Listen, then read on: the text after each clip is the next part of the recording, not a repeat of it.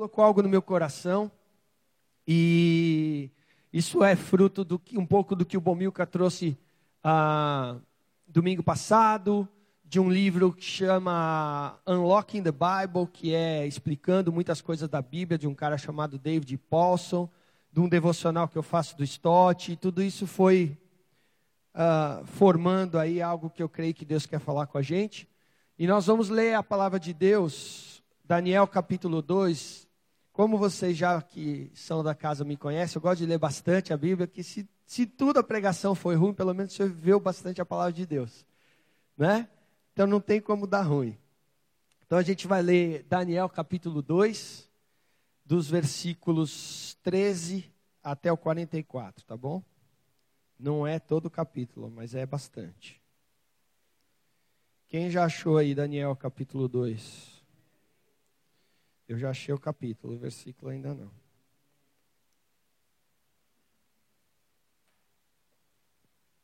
Beleza? Diz assim a palavra do Senhor. E assim foi emitido o decreto para que fossem mortos os sábios. Os encarregados saíram à procura de Daniel e dos seus amigos para que também fossem mortos.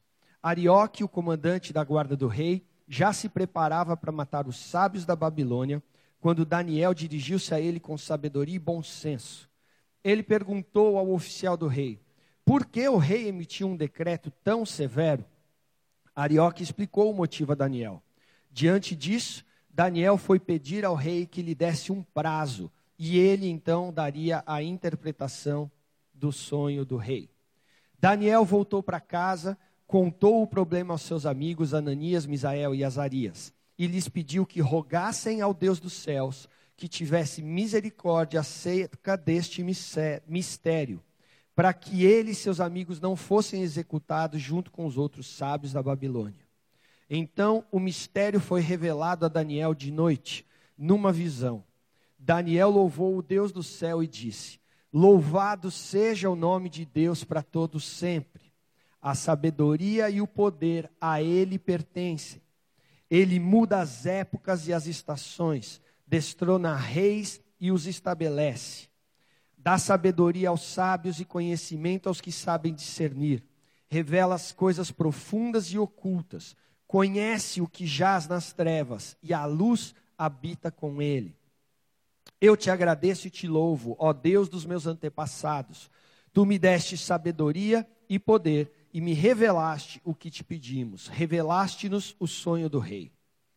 Então Daniel foi falar com Arioque, quem o rei tinha designado para executar os sábios da Babilônia, e lhe disse: Não execute os sábios, leve-me ao rei e eu interpretarei para ele o sonho que teve. Imediatamente Arioque levou Daniel ao rei e disse: Encontrei um homem, um homem entre os exilados de Judá, que pode dizer ao rei o significado do sonho. O rei perguntou a Daniel, também chamado Beltesazar, você é capaz de contar-me o que vi no meu sonho e interpretá-lo? Daniel respondeu: Nenhum sábio, encantador, mago ou adivinho é capaz de revelar ao rei o mistério sobre o qual ele perguntou. Mas existe um Deus nos céus que revela os mistérios. Ele mostrou ao rei Nabucodonosor o que há, acontecerá nos últimos dias. Só um minuto que eu bati o dedo errado aqui. O sonho e as visões que passaram por tua mente quando estavas deitado foram os seguintes: Quando estavas deitado, ó rei, tua mente se voltou para coisas futuras, e aquele que revela os mistérios te mostrou o que vai acontecer.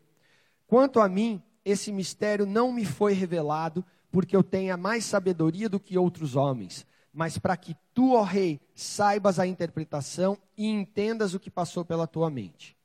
Tu olhaste, ó rei, e diante de ti estava uma grande estátua, uma estátua enorme, impressionante, de aparência terrível. A cabeça da estátua era feita de ouro puro, o peito e o braço eram de prata, o ventre e os quadris eram de bronze, as pernas eram de ferro e os pés eram em parte de ferro e em parte de barro. Enquanto estavas observando, uma pedra soltou-se sem auxílio de mãos, atingiu a estátua nos pés de ferro e de barro e os esmigalhou. Então o ferro, o barro, o bronze, a prata e o ouro foram despedaçados, viraram pó, como o pó da debulha do trigo na eira durante o verão. O vento os levou sem deixar vestígio, mas a pedra que atingiu a estátua tornou-se uma montanha e encheu a terra toda. Foi esse o sonho e nós o interpretaremos para o rei. Tu, ó rei, és rei de reis. O Deus dos céus concedeu-te domínio, poder, força e glória. Nas tuas mãos ele pôs a humanidade, os animais selvagens e as aves dos céus. Onde quer que vivam, ele fez de ti o governante deles todos. Tu és a cabeça de ouro. Depois de ti surgirá outro reino inferior ao teu. Em seguida surgirá um terceiro reino, reino de bronze, que governará toda a terra. Finalmente, haverá um quarto reino, forte como o ferro, pois o ferro quebra e destrói tudo. E assim como o ferro despedaça tudo, também ele destruirá e quebrará todos os outros. Como viste, os pés e os dedos eram em parte de barro e em parte de ferro. Isso quer dizer que esse será um reino dividido, mas ainda assim terá um pouco da força do ferro, embora tenhas visto ferro misturado com barro. Assim como os dedos eram em parte de ferro e em parte de barro, também este reino será em parte forte e em parte frágil. E como viste, o ferro estava misturado com barro. Isso significa que se farão alianças políticas por meio de casamentos. Mas a união decorrente dessas alianças não se firmará, assim como o ferro não se mistura com o barro. Na época desses reis, o Deus dos céus estabelecerá um reino que jamais será destruído, que nunca será dominado por nenhum outro povo. Destruirá todos os reinos daqueles reis e os exterminará, mas esse reino durará para sempre. Esse é o significado da visão da pedra que se soltou de uma montanha sem auxílio de mãos, pedra que esmigalhou ferro, o bronze, o barro, a prata e o ouro. O Deus poderoso mostrou ao rei o que acontecerá no futuro. O sonho é verdadeiro e a interpretação é fiel. Eu fui até o 45. Desculpa. Amém? Que história, hein? Bastante coisa, né? Mas eu creio que o Senhor vai falar com a gente de forma muito poderosa. Fecha seus olhos, vamos orar. Pai Santo, Obrigado por a tua palavra lida aqui. Que teu Espírito a vivifique em nós e traga, Senhor, o propósito para o qual ela foi enviada. Abençoa cada um, usa a minha vida e fala conosco, para a honra e glória do teu santo nome. Amém. Queridos, o livro de Daniel é um livro fabuloso na Bíblia. Ele revela que a Bíblia não é simplesmente um outro livro de sabedoria, um outro livro de instrução, um livro poético, mas é uma coleção de livros ou uma narrativa histórica inspirada e desenhada por Deus. A Bíblia e o livro de Daniel fala de milagres que quebram a ordem das coisas naturais. As histórias mais conhecidas de Daniel são do primeiro, da primeira parte do livro, capítulo 1 ao 6, que tem o, os amigos de Daniel sendo jogados na fornalha de fogo e não são queimados. Tem Daniel sendo lançado na cova dos leões e os leões não estão nem aí para eles, leões famintos, né? que depois matam os, os é, prefeitos que tentaram prender Daniel. Fala de profecias que foram cumpridas na história. É um dos livros que mais contém profecias é, cumpridas. E elas foram escritas de um período de mais ou menos cento e poucos anos, 130 anos de história. Depois o, o, o, livro de Daniel vai falando todas essas alianças que aconteceriam com reinos e reis. O João uma vez pregou isso na igreja e mostrou como Deus governava tudo isso. E isso ainda mostrou para Daniel um período de quase 500 anos para frente. dessas visões, dessas estátuas, coisas que ninguém poderia saber, a não ser o Deus dos céus que a gente viu aqui, que tem poder sobre reinos e reis, sobre a história e descreve todas as coisas do fim para o começo, porque ele está fora do tempo. E isso mostra que a Bíblia é poderosa, é realmente um livro inspirado, escrito por Deus para a nossa instrução, correção, ensino e nos fazer viver de maneira que agrade a Deus. Mas o que eu quero é, falar sobre é, isso, sobre a, o livro, é um pouco da história e a mensagem principal desse livro, a história de Daniel, especificamente, e a mensagem principal desse livro. No domingo passado, quem esteve aqui ouviu o Nelson Bomilca pregando, falando sobre como as nossas igrejas hoje em dia estão ruins em termos da sua espiritualidade, das suas disciplinas espirituais, da sua vida com Deus. O que a gente vê aí hoje é as pessoas fazendo jejum para si mesmas, adoração para si mesmas, o foco totalmente distorcido, tudo é feito em função do homem e da prosperidade, do conforto do homem. E aí ele falou um pouquinho sobre o contraste disso da espiritualidade de Neemias, que era voltada para a glória de Deus, que se identificava com os pecados da nação e da igreja como seus próprios pecados, e buscava, clamava a Deus pela manifestação do reino.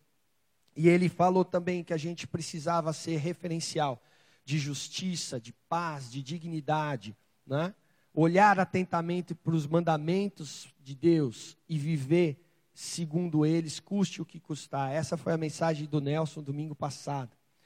E isso nos remete a Daniel. Daniel viveu assim. Daniel tinha uma disciplina espiritual impecável. Tanto que o episódio do, da Cova dos Leões foi porque ele se recusou a orar para a estátua, para fazer pedido para um outro rei. A estátua foi os, os amigos, né? Que assumiu uma uma atitude de que queria ser Deus adorado, unificar os povos através de uma adoração.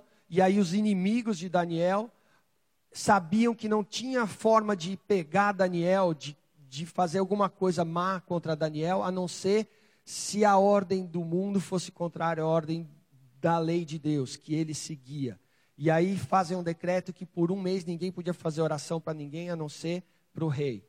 E aí o Daniel, obviamente, não se rende a isso e é lançado na cova dos leões. Então, mas Daniel tinha essa vida de oração, essa disciplina, e não só diferente como a gente vê hoje em dia, não só para resolver os seus próprios problemas, mas para saber quando o reino de Deus seria manifesto.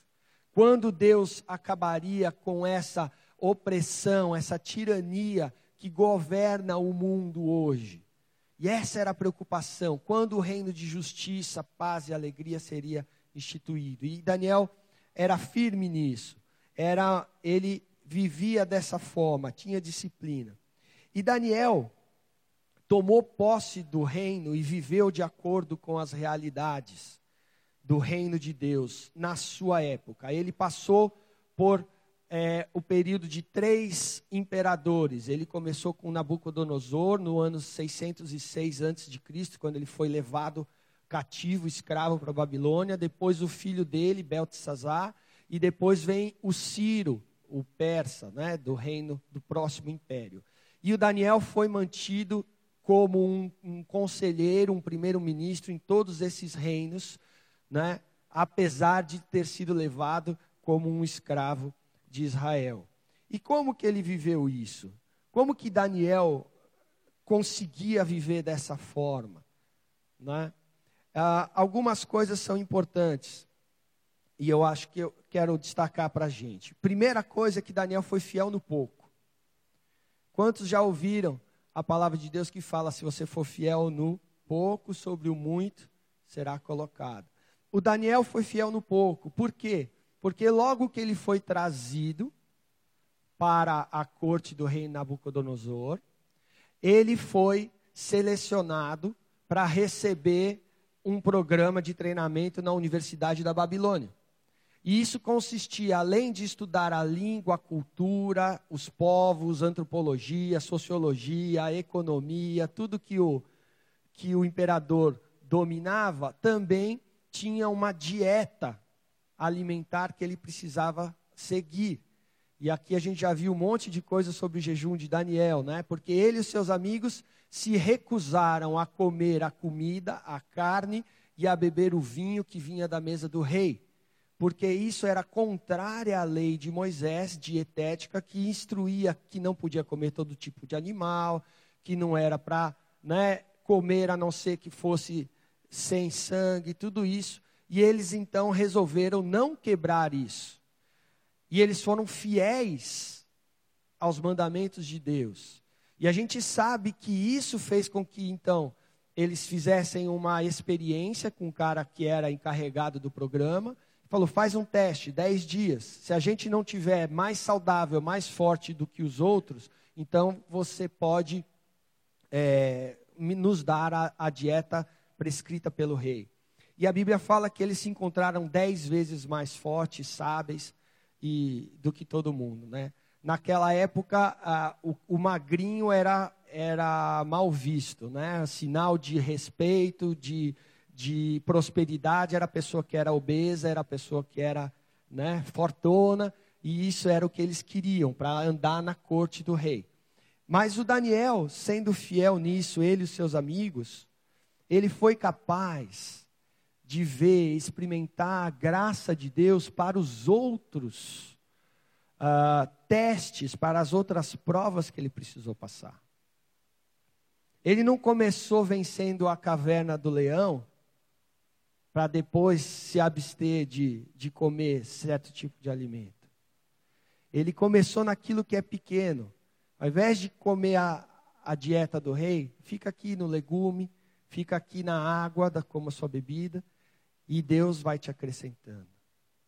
Foi porque ele experimentou a graça de Deus e a confirmação de Deus quando ele foi fiel no pouco, que ele pôde experimentar a graça e o livramento de Deus quando ele precisou do muito na caverna. E esse é um princípio para a gente. Às vezes a gente quer fazer um monte de coisa, quer se tornar o super-homem cristão para viver uma vida de fé. E esquece que o que a gente foi chamado é para obedecer no pouco, no nosso dia a dia.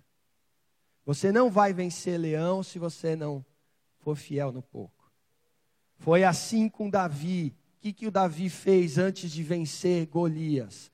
Matou o quê? Um urso e um leão. Depois ele venceu o gigante.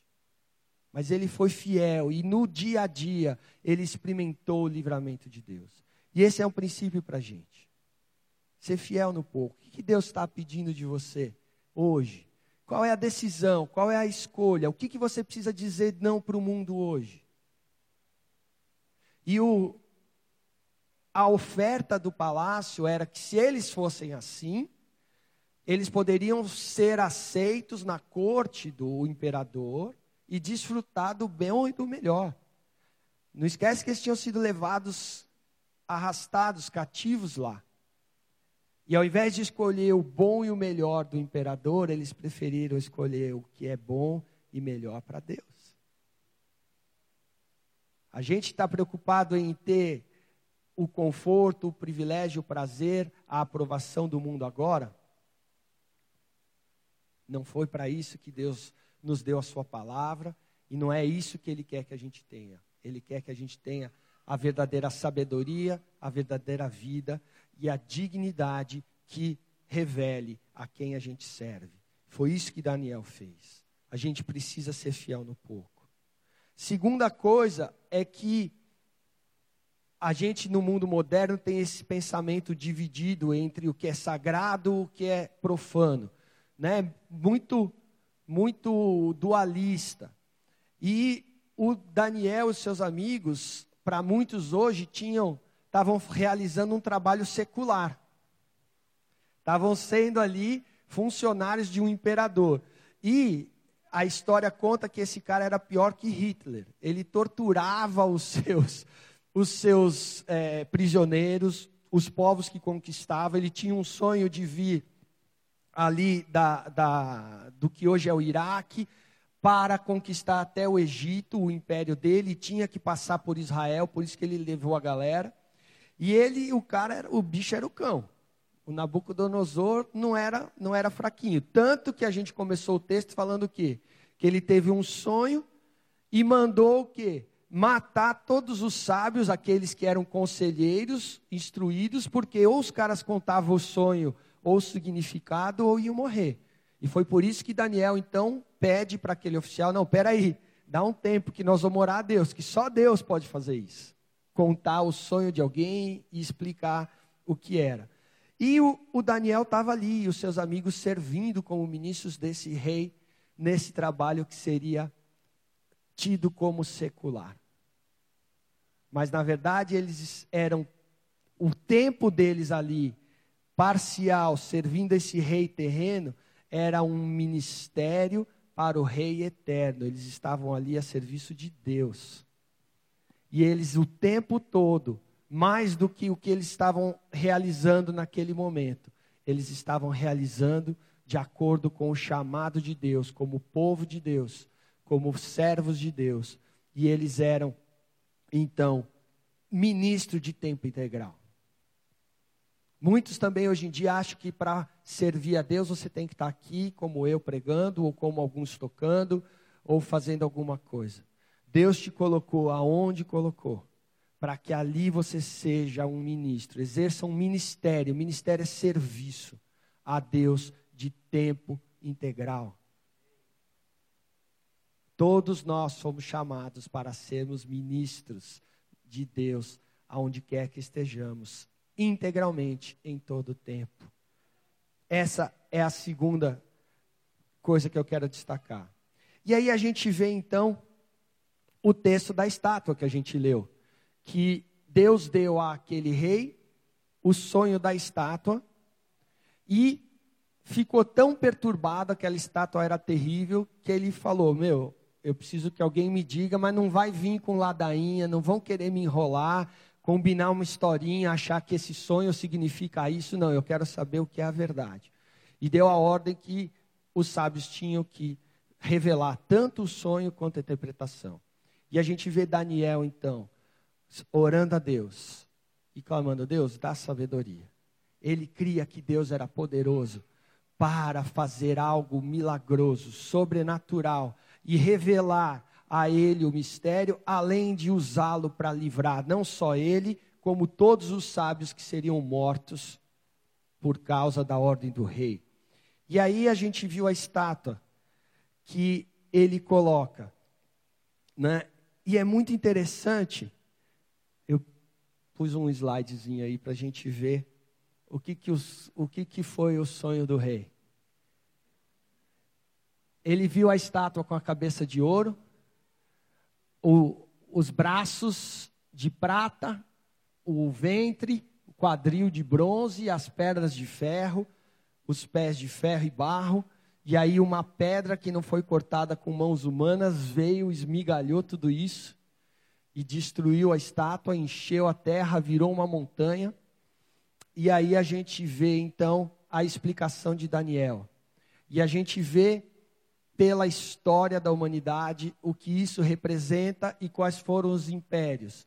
A, a cabeça de ouro era o império babilônico, da qual Nabucodonosor fazia parte, e conquistou quase todo o mundo civilizado ali.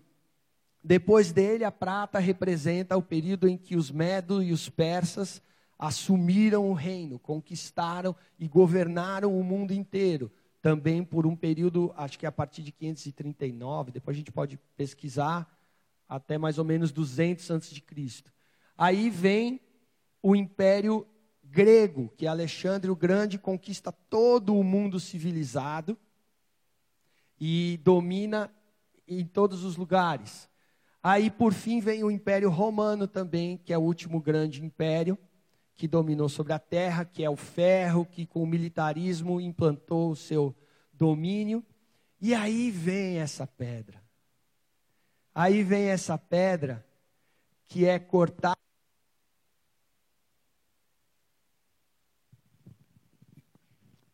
Não por mãos humanas, e que esmigalha essa estátua, toma conta e enche toda a terra. Queridos, essa, essa pedra, a Bíblia fala que é Jesus Cristo. tem vários outros textos. Ele é a rocha eterna. Ele né, é o firme fundamento, como a gente cantou essa música que eu vou construir. Tu és meu firmamento. Vem de Jesus. Ele é o firme fundamento, a rocha inabalável, que vem e subjuga todos os reinos humanos e inaugura um novo reino. E a partir daí, e depois daí, nenhum outro rei ou reino vai prevalecer sobre ele. Queridos, eu tenho sido encorajado ultimamente por entender como a nossa história ela não é solta nesse universo. Os nossos breve, na média, né, 80, 90 anos de idade, não significam nada de acordo com a eternidade. Tem aquele pastor Francis Chan que faz um, o exemplo, né, que ele pega um pedaço de barbante e fala: Isso aqui é a sua vida, um pedacinho. E isso aqui é a, é a história, a eternidade. Né? Só para a gente ter uma dimensão do que significa a nossa vida diante da eternidade de Deus. Se ela não estiver ligada à história de Deus, ela não tem sentido nenhum. Mas nós agora fazemos parte desse reino inabalável, que começou que foi inaugurado com Jesus, que não tem fim, como a gente leu lá em Daniel. Não tem fim. Essa rocha cortada, lapidada, como foi o, o, a visão que a Dani trouxe aqui, vem e destrói, esmigalha todos os outros reinos. Querido, eu não sei você, mas nesse mundo angustiante, onde entra governo, sai governo, entra plano, sai plano, entra partido, sai partido, é corrupção, é ganância, é miséria, é destruição.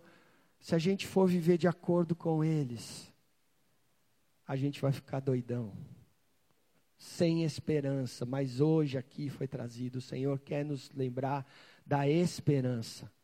E para isso a gente tem que tomar posse desse reino. Foi isso que Daniel fez. E é isso que eu quero dizer para você. Você precisa tomar posse do reino. O que isso significa? Abre em Daniel 7, de 13 a 14. Quando ele fez isso, é muito interessante, porque Daniel, o livro de Daniel, os sete primeiros capítulos foram escritos em hebraico. Não, desculpa, em aramaico, que era a língua corrente, para que todos os povos pudessem entender os sonhos, os significados deles. E a partir do sete ele é escrito em hebraico, para que o povo de Deus, Israel, entendesse sobre os tempos, sobre as épocas, sobre os finais dos tempos. E a partir, os primeiros seis falam dos sonhos desses reis, Nabucodonosor, o Belteshazzar teve esse sonho, depois do capítulo 4 de Daniel, ele teve um outro sonho muito louco, que ele viu uma árvore que enchia todo o, o mundo, todas as aves, todos os povos vinham e se aninhavam debaixo dela, até que houve uma voz do céu, veio um anjo cortou a árvore, colocou corrente sobre, os to sobre o toco, e aí ele ficou doidão, chamou com o sonho, chamou Daniel de novo para interpretar, e Daniel falou: Você é esse rei que vai dominar sobre tudo, mas que você vai ser cortado até que você reconheça que o Altíssimo é que governa sobre todas as coisas. E então você vai recobrar o juízo e é, restabelecer o seu trono. E essa é uma das histórias muito legais, porque fala sobre. Quem já ouviu falar da, da sétima maravilha da antiguidade, do mundo antigo, Jardins Suspensos da Babilônia? Os jardins suspensos da Babilônia foram feitos por esse rei. E ele, foi, e ele fez por causa da sua esposa, que não era das planícies de Sinear, não estava habituada com esse negócio plano, mas ela era de uma região montanhosa. E ela tinha saudade das árvores, dos montes, das plantas, dos animais que não tinha ali. E ela começou a ficar deprimida com isso. E o rei mandou construir o jardim para ela. E aí, depois que ele teve esse sonho, Daniel falou que era para ele se humilhar diante de Deus, que Deus fazia isso, senão ele seria cortado. E ele vê então um belo dia do seu palácio que dava para o jardim suspenso, essa beleza e fala: Olha aí o que minha glória, meu poder construíram. E nesse jardim tinha um zoológico. E ele, então, naquele momento, foi sofreu o juízo de Deus e perdeu a lucidez, se tornou como animais e foi trancado no zoológico. Comeu com os animais, cobriu as, a, a Bíblia fala que o cabelo dele, as unhas e tudo mais. Foi molhado pelo orvalho, até que ele olhou para o alto e reconheceu que Deus era o Altíssimo. Então, os seus servos viram que ele tinha recobrado o juízo e ele voltou a governar, se tornou ainda melhor, promulgou um decreto em todo o seu reino que não havia outro Deus a não ser o Deus de Daniel e que não podia adorar ele, ou seja, ele se converteu. O Hitler daquela época passou por tudo isso e se converteu. E isso nos dá esperança que não tem nada difícil demais para Deus, nem coração que Deus não possa quebrar, como a gente está vendo aqui, esmiuçar. Então, se você tem alguém que ainda não entendeu o Evangelho, que ainda está na loucura desse mundo e não conheceu a salvação, continua perseverando. Intercede por ele, para que ele venha e receba a sabedoria do alto. E aí, Daniel chega no capítulo 7, ele começa a ter sonho. Então, até aqui eram os sonhos do Nabucodonosor, que era para escrever todo mundo. Mas aí chega no capítulo 7, ele começa a ter sonhos. E aí ele diz assim: Na minha visão à noite, 7, 13 e 14, vi alguém semelhante a um filho do homem, vindo com as nuvens do céu. Ele se aproximou do ancião de dias, que é a figura de Deus no Antigo Testamento, e foi conduzido à sua presença. A ele foram dados autoridade, glória e reino. Todos os povos, nações e homens de todas as línguas o adoraram. Seu domínio é um domínio eterno que não acabará, e seu reino jamais será destruído. Porque ali, a partir do capítulo 7, o Daniel começa a ter sonho com animais. Ele vê, ele vê um leão com asas, ele vê um urso comendo umas costelas, ele vê um leopardo cheio de cabeças e ele vê uma besta, uma fera cheia de chifres. E aí chega aqui aonde ele vê então o filho do homem que vem e destrona todos os reinos, e a ele foi dado povos, nações, línguas, e seu domínio é eterno, jamais acabará. Esse é Jesus. Daniel tem as mesmas visões. Deus é soberano, Deus governa a história e as nossas vidas. E aí, queridos, vem versículos 21 e 22 que eu quero destacar, quando ele pede a explicação, porque ele fica doidão. E aí tem um outro jejum que as pessoas fazem, 21 dias de Daniel, que não comia, não sei algumas coisas, porque depois da visão ele passa mal, ele fica doente. Ele não consegue, ele fica de cama. E até que ele busca do Senhor a explicação. Veja qual era o, o motivo do jejum e da oração de Daniel. Bem diferente do que a gente fala. E aí ele fala: enquanto eu observava o chifre daquela besta, que era um que sobressaía, derrubava outros, guerreava contra os santos e os derrotava. Houve um período onde os domínios das trevas, os reinos malignos humanos, corruptos e cruéis, dominava contra os santos e os derrotava até que o ancião, que é Deus, veio e pronunciou a sentença a favor dos santos do Altíssimo, e chegou a hora deles tomarem posse do reino. Versículo 27. Então, a soberania, o poder e a grandeza dos reinos debaixo de todo o céu serão entregues nas mãos dos santos, o povo do Altíssimo. O reino dele será um reino eterno, e todos os governantes o adorarão e lhe obedecerão. Na explicação dos sonhos e das visões, Deus fala que havia um governo que escravizava e dominava o mundo, inclusive os santos de Deus, até que veio o Filho do Homem.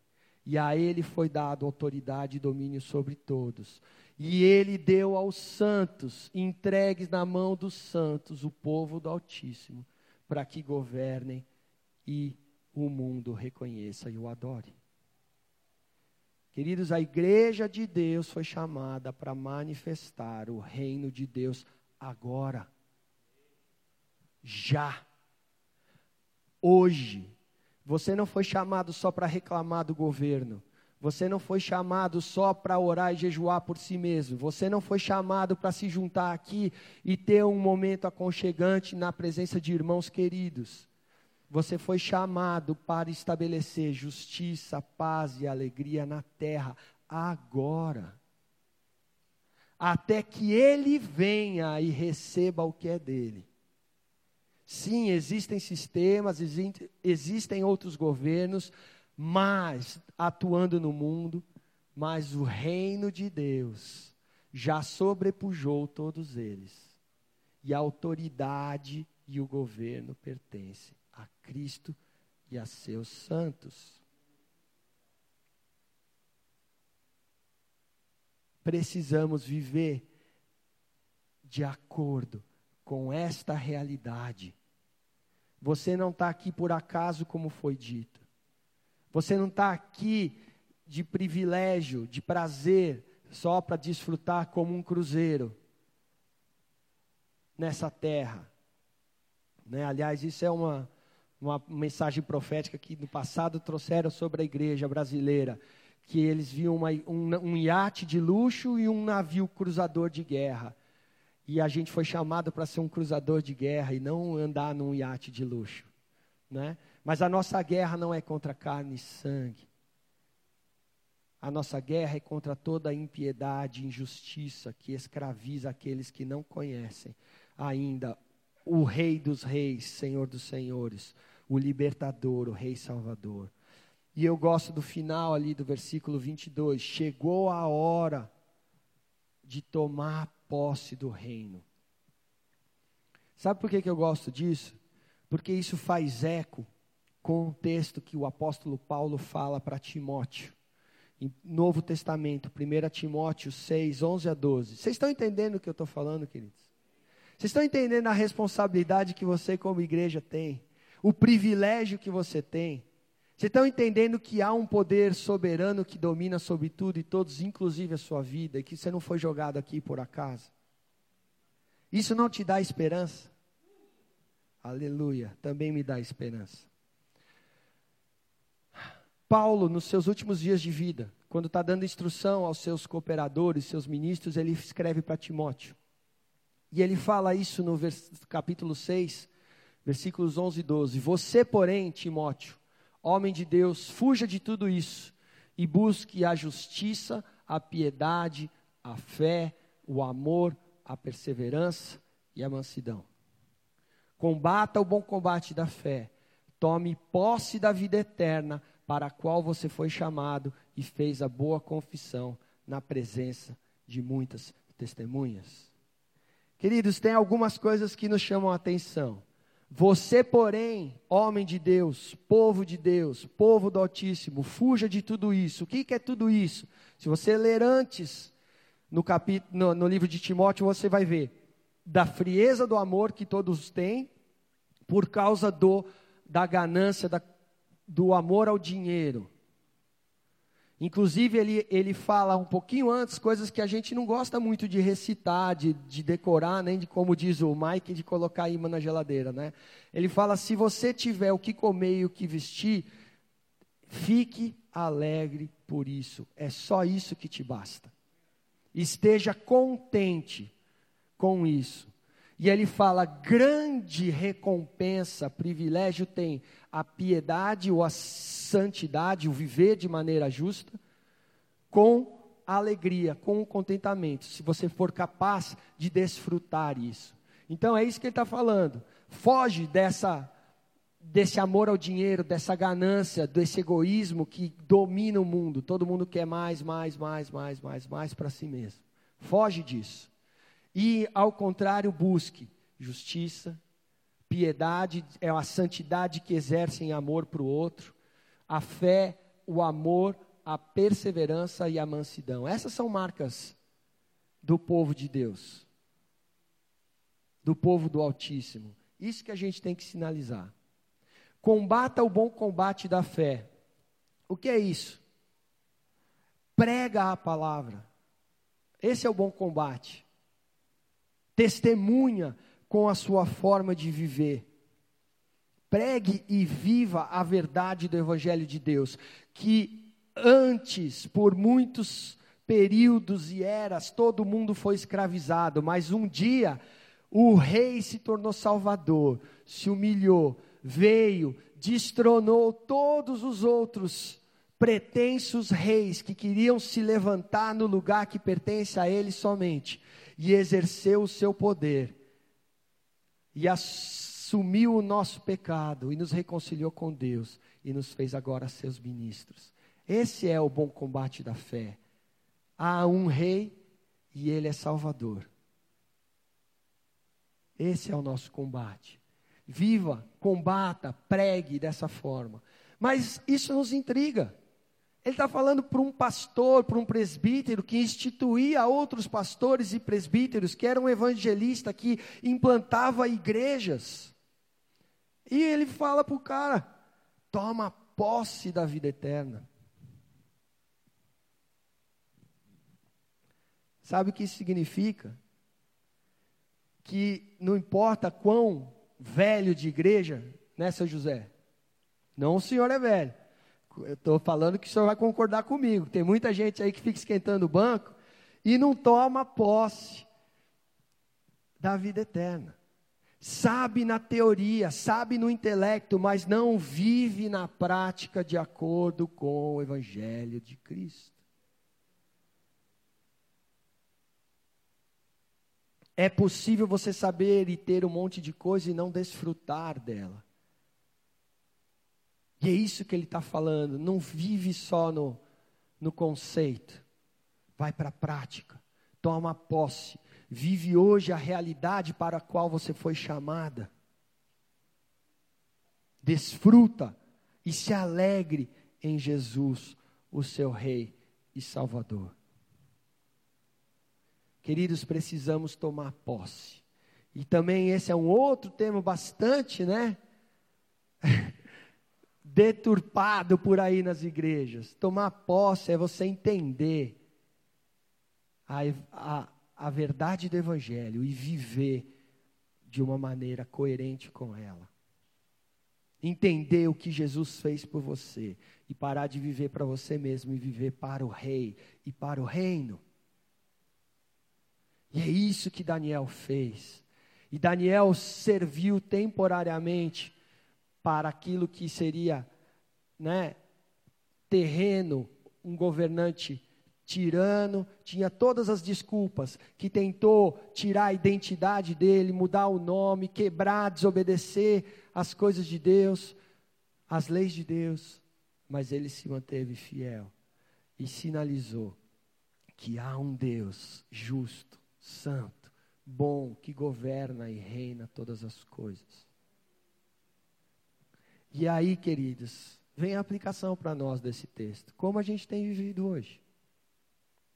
Estamos conscientes dessa vitória? Querido, eu não quero que você saia aqui é, é, preocupado ou pesado pela palavra. Eu quero que você saia daqui alegre, como o Senhor manifestou que quer que a gente saia, como quem tem esperança, porque o Senhor reina, Ele já reina. Vira para alguém do seu lado e fala: O Senhor reina. Vira para o outro lado e fala: O Senhor reina. O salmista diz: Alegre-se o céu e regozije-se a terra, diga-se entre as nações: O Senhor, Ele venceu, Ele já venceu e já te fez mais que vencedor com Ele naquela cruz. Mas como temos vivido consciente dessa vitória?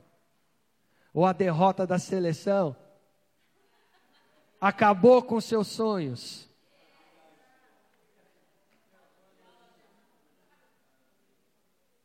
Tinha, eu vi no jornal o pessoal mostrando um Twitter do Neymar depois do jogo. Não sei se eu vou conseguir voltar a jogar futebol.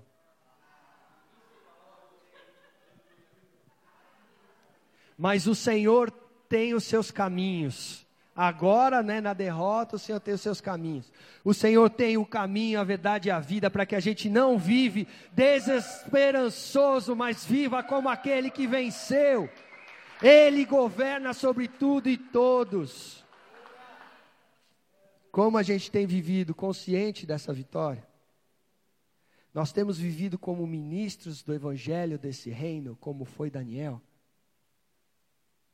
servindo aos propósitos desse rei e desse reino? Temos sido fiéis no pouco? Ou a gente fica esperando algo, ah, grandioso acontecer?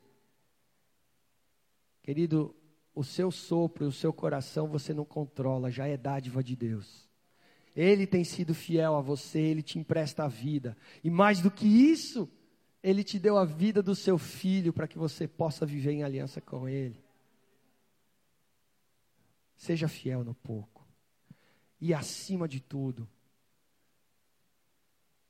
presta atenção. Toma posse desse reino que já chegou e que nenhum outro reino vai sobrepujar jamais. Ele vai crescer, ele vai expandir, ele vai encher a terra toda até que o rei até que o rei, o rei venha sobre as nuvens e receba aquilo pelo qual ele entregou a sua vida. Mas você tem que viver e desfrutar deste reino agora, enquanto aguarda a manifestação do rei. O reino dele jamais terá fim. E ele o entregou aos seus santos. Você esta igreja foi chamada para manifestar o Rei e o Reino. Aleluia. Ele venceu. Glória a Deus. Põe a estátua ali. Vamos orar. Fecha seus olhos. Eu vou chamar a Dani para orar porque ela foi incomodada pelo Senhor com a visão que ela já compartilhou e ela sentiu o amor de Deus pela igreja. E eu creio que hoje o Senhor está encorajando você, igreja. E eu quero que ela ore sobre nós, para que a gente tome posse do reino, que a gente seja ministro dessa verdade, do Evangelho, que a gente seja fiel no pouco. Amém. Eu me sinto muito encorajada e o meu coração está aqui pulsando de alegria de alegria. De alegria. Vamos ficar de pé. Vamos ficar de pé. Aumenta o amarelo aqui para ela. Senhor, em nome de Jesus, ó Pai, nós te louvamos, Senhor, pela tua palavra, Senhor. Nós te louvamos, Senhor, pelo poder da tua palavra, ó Deus. Nós te louvamos, Senhor, por termos esse tempo aqui, Senhor, de revelação, Senhor de ministração, ó Pai, da Sua palavra e do Teu Santo Espírito, ó Pai, nas nossas vidas, nos nossos corações, ó Pai, e que cada um de nós saia daqui, Senhor, encorajados, ó Pai, saia daqui, ó Pai, desafiados, ó Pai, saia daqui, Senhor, posicionados, ó Pai, porque, Senhor, temos, ó Pai, um chamado, Senhor. Temos, ó Pai, um ministério a ser cumprido em Ti, ó Pai, em Teu nome, Senhor. Que sejamos, ó Pai, essa pedra preciosa, Senhor, a andar por esse mundo, ó Pai, levando a Sua luz, ó Deus levando, Senhor, a sua esperança, ó Pai, levando, Senhor, a sua salvação, ó Pai, e que nenhum de nós, ó Pai, nos prostremos, ó Pai, às paixões e tentações deste mundo, ó Pai, mas que o Senhor nos mantenha de pé, Deus de pé, Senhor, honrando o seu nome, ó Pai, glorificando, Senhor, o teu nome, ó Pai, que a nossa vida, Senhor, sejam vidas, ó Pai, que exaltem ao Senhor, ó Pai, aonde quer que estejamos, ó Pai. Sela-nos, Senhor, sela-nos, ó Pai, e que a gente, Senhor, possa sair daqui, ó Pai, com um novo compromisso, Senhor, diante de Ti, ó Pai e que cada dia, Senhor, diante de Ti, ó Pai, nós possamos testemunhar, ó Pai, mesmo que seja pouco, ó Pai. Em nome de Jesus, ó Pai. Em nome de Jesus que eu oro. Amém.